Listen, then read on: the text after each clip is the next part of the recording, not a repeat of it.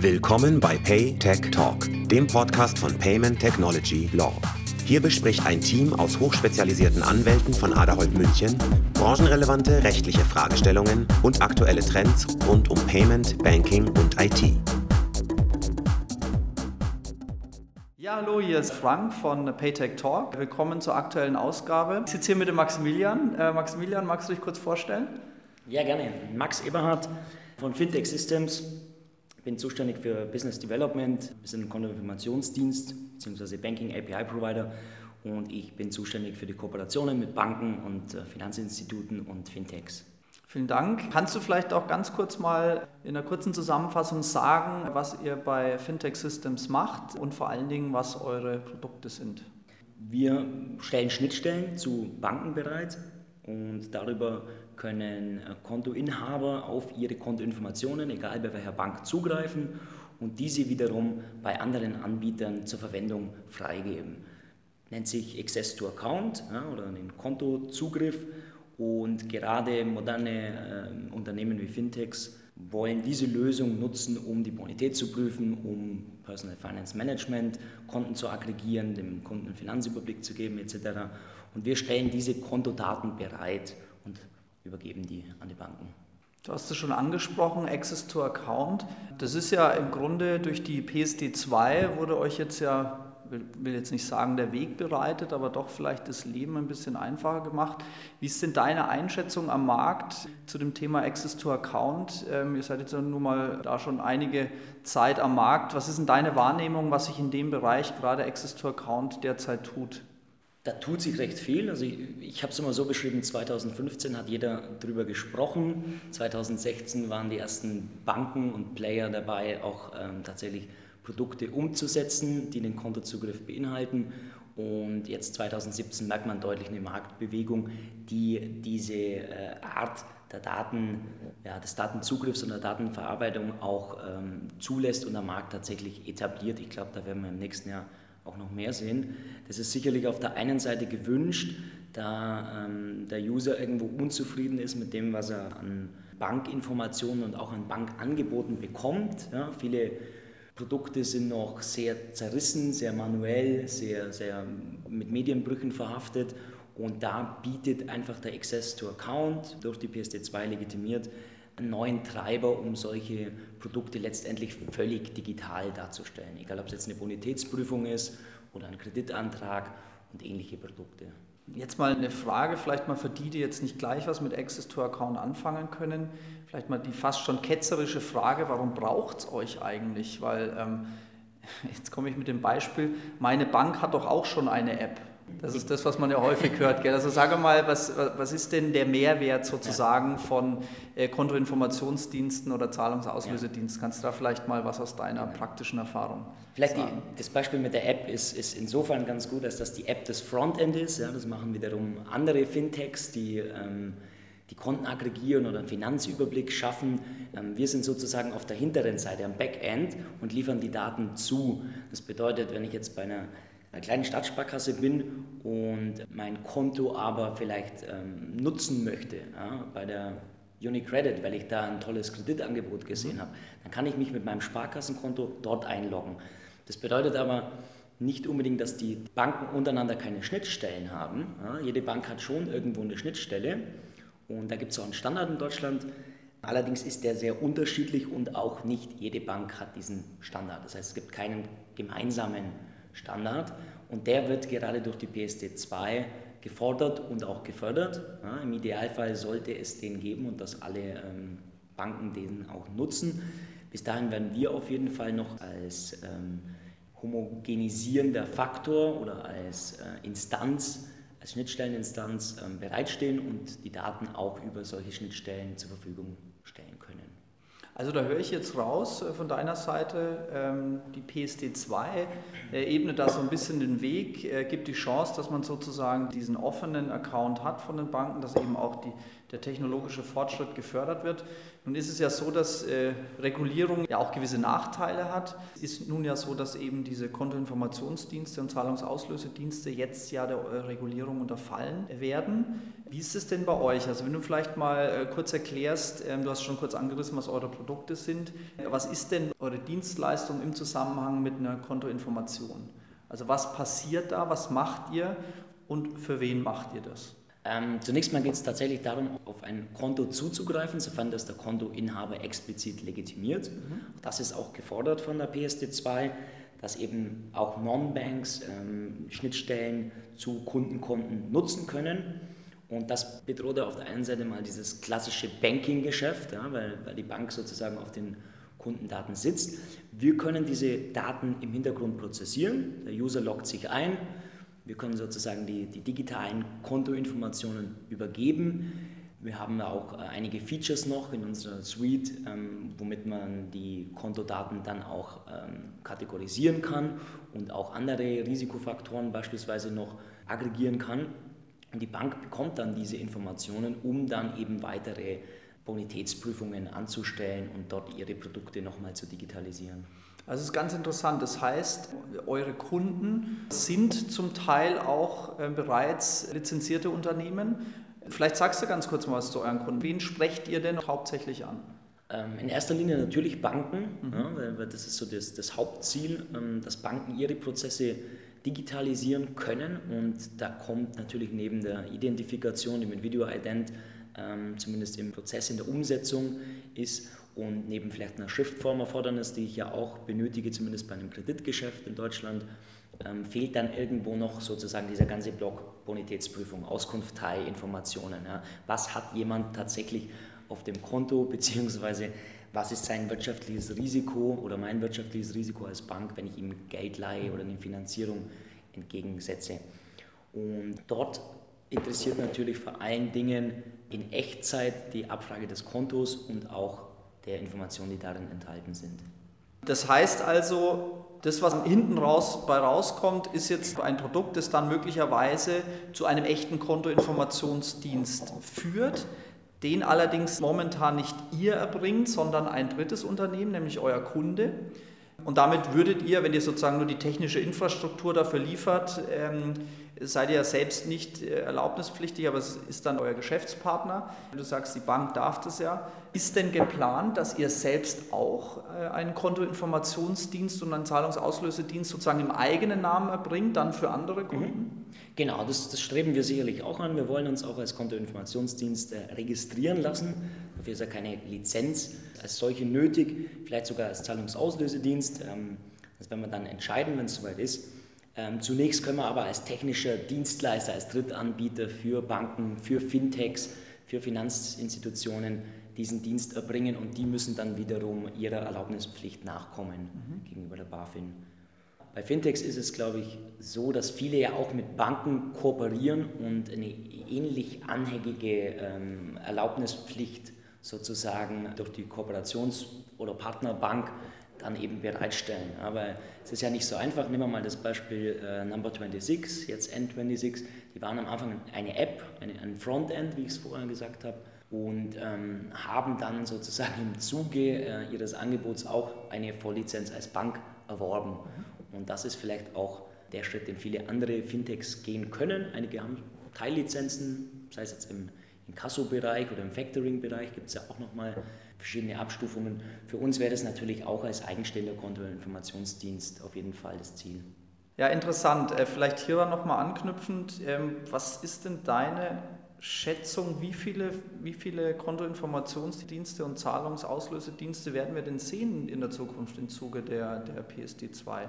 Meinst du, dass das ein Markt wird oder ein Markt entsteht, der durch ganz viele Player sich ausbildet oder meinst du, dass es einige wenige sein werden, die sozusagen in diesem sehr wichtigen Bereich, der sich in diesem sehr, sehr wichtigen Bereich entwickelt, ähm, was ist da deine Einschätzung? Ich glaube, dass ähm, da nicht unbedingt viel mehr ähm, Player entstehen werden, als jetzt ohnehin schon am Markt sind. Ja, wir haben jetzt, sage ich mal, eine gute Handvoll ähm, Anbieter, mit denen wir konkurrieren. Ja. Teilweise hat jeder auch so sein Fleckchen, seinen Spot am Markt. Und das ist ja schon gelebte Praxis seit einigen Jahren. Ja? Auch wenn die, die Grauzone oder eine Übergangszeit jetzt mit der Umsetzung der PSD2 noch äh, läuft und auch noch eine Zeit lang laufen wird. Ja, die Mühlen malen da langsam, das wissen wir auch. Aber ich glaube jetzt nicht, dass da äh, irgendwie 20, 30 neue Player am Markt aufpoppen werden, sondern dass sich die etablierten eher etwas stärker voneinander absetzen werden durch Zusatzdienste. Ja. Vielleicht trennen wir nochmal zwischen denen, die dann tatsächlich auch an dem Markt diese Kontoinformations- und Zahlungsauslösedienste erbringen, und zwar registriert bzw. lizenziert, und denen, die sozusagen, wie es ja jetzt schon der Fall ist, bei Kooperationen ähm, sozusagen mit White-Label-Produkten an eure Infrastruktur nutzen, um eben diese Dienste möglicherweise anzuwenden bzw. am Markt anzubieten.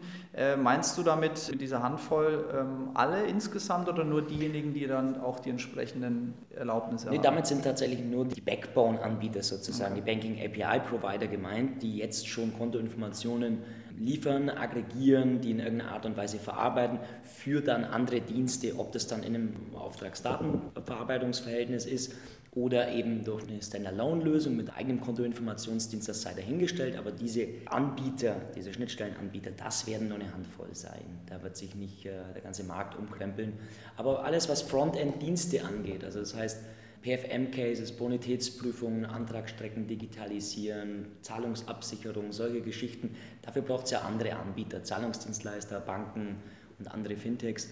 Und diese, die werden natürlich sich auch anders aufstellen müssen. Da werden auch nicht alle überleben, muss man auch ganz klar sagen. Sehen wir im Fintech-Bereich ja schon. Aber dort wird es natürlich um einige mehr geben als jetzt die reinen Infrastrukturanbieter. Jetzt vielleicht nochmal wieder so ein bisschen zurück äh, in den regulatorischen Bereich. Du hast es eingangs schon mal kurz angesprochen. Wir haben jetzt hier die, die Grundlage geschaffen in der PSD2, wo eben die Registrierungs- bzw. Erlaubnispflicht äh, beschrieben ist. Was ist denn aus deiner Erfahrung, aus der Praxis so das Bottleneck oder das Problem im Zuge dieser regulatorischen Umsetzung, auch im Hinblick auf die ja noch heiß diskutierten äh, RTS und das Thema Screen Scraping. Was ist da bei dir momentan das Thema? Es ist ja momentan noch Grauzone einfach. Also bei vielen Finanzinstituten verstößt der, der Endverbraucher noch dagegen, wenn er seine personenspezifischen Login-Daten eingibt, also respektive PIN und TAN. Ja, aus der Historie mit der Sofort heraus haben wir diesen Kampf ja zehn Jahre geführt, was letztendlich dann der Anstoß war für eine solche Revision dieser Zahlungsdienste-Richtlinie aus 2007. Da ist jetzt schon problematisch, dass auf der einen Seite gefordert wird, einen Standard zu schaffen. Die Banken sind verpflichtet, dort auch ihre Schnittstellen zu öffnen für Drittanbieter, damit letztendlich ein Konsument auch sein Konto dann so und dort nutzen kann, wo er es will. Auf der anderen Seite ist aber auch die Maßgabe, diese, diese äh, mit den RTS, du hast es angesprochen, einen Standard zu liefern, der auch von allen Banken eingehalten werden kann. Und das ist dahingehend problematisch, dass man nicht sofort ab Stichtag, ja, sobald die Gültigkeit da ist, fertige Schnittstellen haben wird. Das heißt, man braucht für den konventionellen Zugang über das Webinterface, auch als Screenscraping bezeichnet, einfach eine Übergangszeit. Ja. Teilweise ist auch eine, eine Fallback-Lösung ähm, gefordert, die ich auch sehr sinnvoll finde, aus dem einzigen Grund, dass nicht nur der, der Standard irgendwann da sein wird, wenn alle mitziehen und wenn alle das im gleichen Maße umsetzen, sondern weil einfach die Performance herkömmlicher Schnittstellen nicht so, ähm, ja, nicht so gut ist, nicht so top ist, wie der bisher gelebte äh, Ansatz. Das muss man ganz klar so sagen, sonst äh, hätte eine Sofortüberweisung nicht funktioniert. Und ähm, Performance meint in dem Bezug auch ähm, einfach die Leistungsfähigkeit hinsichtlich Abfragezeit, Response Time, ja, wie schnell kriege ich da meine Daten zurück nach dem Login und wie gut ist auch das Datenset. Und da muss man ganz klar sagen, kommt noch nichts ran an die gelebte Praxis. Also ich fasse mal zusammen, das ist ja die, die Ausgangslage, ist ja, du hast es schon gut beschrieben, ist ja die, ähm, die Banken werden jetzt verpflichtet, ihre Schnittstellen zu öffnen, ähm, sind aber auf der anderen Seite äh, dafür haftbar, wenn was schief geht. Das heißt, in erster Linie kann ein Kunde ähm, erstmal Regress bei der Bank nehmen. Insofern kann man so ein bisschen die, die Diskussion der Banken oder die, die Interessen der Banken nachvollziehen, dass die sagen, naja, also Screenscraping ist jetzt nicht die optimale Lösung für uns. Wir sehen da zu viele Risiken einfach, äh, für die wir dann letzten Endes haften müssen. Auf der anderen Seite missversteht man sich vielleicht da auch immer so ein bisschen, ähm, dass man sagt, jetzt aus der Fintech-Sicht, naja, aber wir müssen ja in irgendeiner Form, das ist Fallback-Lösung genannt, irgendwie eine Lösung finden, dass wenn eben gerade zu Beginn die Schnittstellen nicht funktionieren und nicht so funktionieren, wie sie funktionieren sollen, das ist ja ein erheblicher Aufwand bei der Anzahl der Banken, die es gibt in Deutschland, dass man da eine Fallback-Lösung hat. Jetzt vielleicht mal, was wäre denn, wenn, wenn du jetzt einen Wunsch frei hättest? Ja? Die Diskussion ist ja noch voll im Gange, wir haben noch keine finalen RTS, es ist nicht absehbar, also theoretisch äh, könnte das ganze Thema auch nochmal von vorne losgehen, wenn die äh, Kommission jetzt da keine Lust hat, auf das einzugehen, was, äh, was von der EBA gekommen ist. Wenn du jetzt einen Wunsch frei hättest, was wäre dein Wunsch für eine vernünftige Lösung, wie man mit diesem Thema jetzt umgeht, unter Berücksichtigung jetzt vielleicht mal beider Seiten? Also wir verstehen die Banken da natürlich auch, weil das für die auf der einen Seite bedrohlich ist, ja, das heißt aber auch immer, müssen sie als Chance sehen, nichtsdestotrotz muss ja was passieren. Das ist ein IT-Thema ja, und das ist ein wahnsinniger Aufwand. Und jetzt kommen wir Fintechs daher und sagen, ja, im Moment ist doch ganz easy. Dahingehend würde ich mir einfach mal den Diskurs wünschen, beziehungsweise die, die tatsächliche Kooperation zwischen den Banken und auch uns als äh, sozusagen Know-how-Träger, ja, dass man dort stärker zusammenarbeitet. Wir erleben am Markt bisher großes Interesse und auch die ersten Player, die da schon konkret was umsetzen wollen, aber dass man sich tatsächlich auch mal ähm, vielleicht mit dem Gesetzgeber, mit der Instanz, die es umsetzen muss, auch mit der BaFin hinsetzt und sagt, okay, dann lasst uns doch auch mal kurz mal drüber nachdenken, wie kann man das Problem eigentlich lösen, ohne dass da eine Gruppe dann wahnsinnig benachteiligt ist, ja? ohne dass dann wieder eine, eine Flicklösung gibt, die dann in drei, vier, fünf Jahren zur PSD 3 führt. Ja? Momentan schaut es halt genauso aus, als würden manche Marktteilnehmer extrem benachteiligt werden, obwohl sie schon seit Jahren am Markt sind. Und andere starten sozusagen auf den letzten Drücker und ähm, wollen dann auch möglichst wenig Aufwand bereitbringen. Also ich würde mir auf jeden Fall mehr Kooperation wünschen, mehr klaren Austausch und vielleicht auch von Seiten der BaFin noch ähm, ein stärkeres Einwirken. Ja? Jetzt gar nicht mal zu regulatorisch oder zu sehr ähm, restriktiv, aber ähm, bisschen mehr noch an Informationen und an, an äh, Anlaufstelle. Du hast da vielleicht ein, guten, ein gutes Stichwort gegeben, das würde ich auch gerne noch mal kurz aufgreifen. Äh, Stichwort Feedback, äh, Kooperation auch mit der BaFin. Also wir nehmen aus unserer Beratungspraxis häufig mit und es ist auch so, dass es häufig schwierig ist, gerade für Fintech sozusagen mal den Draht zur BaFin zu kriegen, um mal abzustecken, wie ist denn eigentlich der, der ähm, regulatorische Rahmen. Na klar kann man jetzt sich mal auslegen, wenn man die PSD2 nimmt und die Umsetzungsgesetze, da kann man sich schon mal so ein bisschen entlanghangeln, aber selbst wir als Rechtsberater können ja ganz häufig häufig zu ganz bestimmten Rechtsbegriffen noch gar nichts sagen, solange wir gar nicht wissen, wie sich die Verwaltungspraxis der BaFin entwickelt. Nun ist es so, dass du ja nicht einfach den Hörer hochnehmen kannst und äh, die BaFin anrufst und sagst, jetzt pass mal auf, so und so läuft es. Äh, aber die Realität äh, sieht anders aus. Häufig muss man bei der BaFin erstmal formell tatsächlich Paperwork äh, einreichen. Das schafft man häufig auch nicht alleine, sodass man dann zum Rechtsanwalt gehen muss. Man braucht so einen Legal Support. Und genau das will man als Fintech ja am Anfang nicht. Ja. Also da fehlt ja gerade am Anfang in der Early Stage, will man nicht Geld ausgeben für Rechtsberatung. Ähm, was wäre denn für dich eine Lösung, wo du sagen kannst, da könnte ich mir jetzt äh, mit der BaFin eine Kooperation vorstellen, wenn die beispielsweise mir eine Kontaktperson geben, wenn ich irgendwo Informationen bekommen würde. Was wäre da so deine Wunschvorstellung? Wie könnte die BaFin sozusagen dieses Fintech-Thema, das er auf der Agenda hat, und auch die Fintech-Szene noch besser unterstützen aus deiner Sicht? Ich glaube, du hast es richtig angesprochen, gerade viele Fintechs, die am Anfang nicht so ganz wissen, in, in welchem Fahrwasser sie sich da bewegen, ob das Teil regulatorisch relevant ist oder eben nicht. Ja. Manchmal ist es Grauzone und sei es jetzt als Infrastrukturanbieter oder wenn man irgendwie ein Frontend macht und vielleicht doch eine Kreditantragsstrecke etc., dann bewegt man sich da manchmal auf, auf dünnem Eis und kann nicht gleich irgendwie auch ähm, einen Großteil der Kosten ähm, für Legal und, und Anwälte verbraten, ja, muss man einfach so sagen. Das geht am Anfang nicht.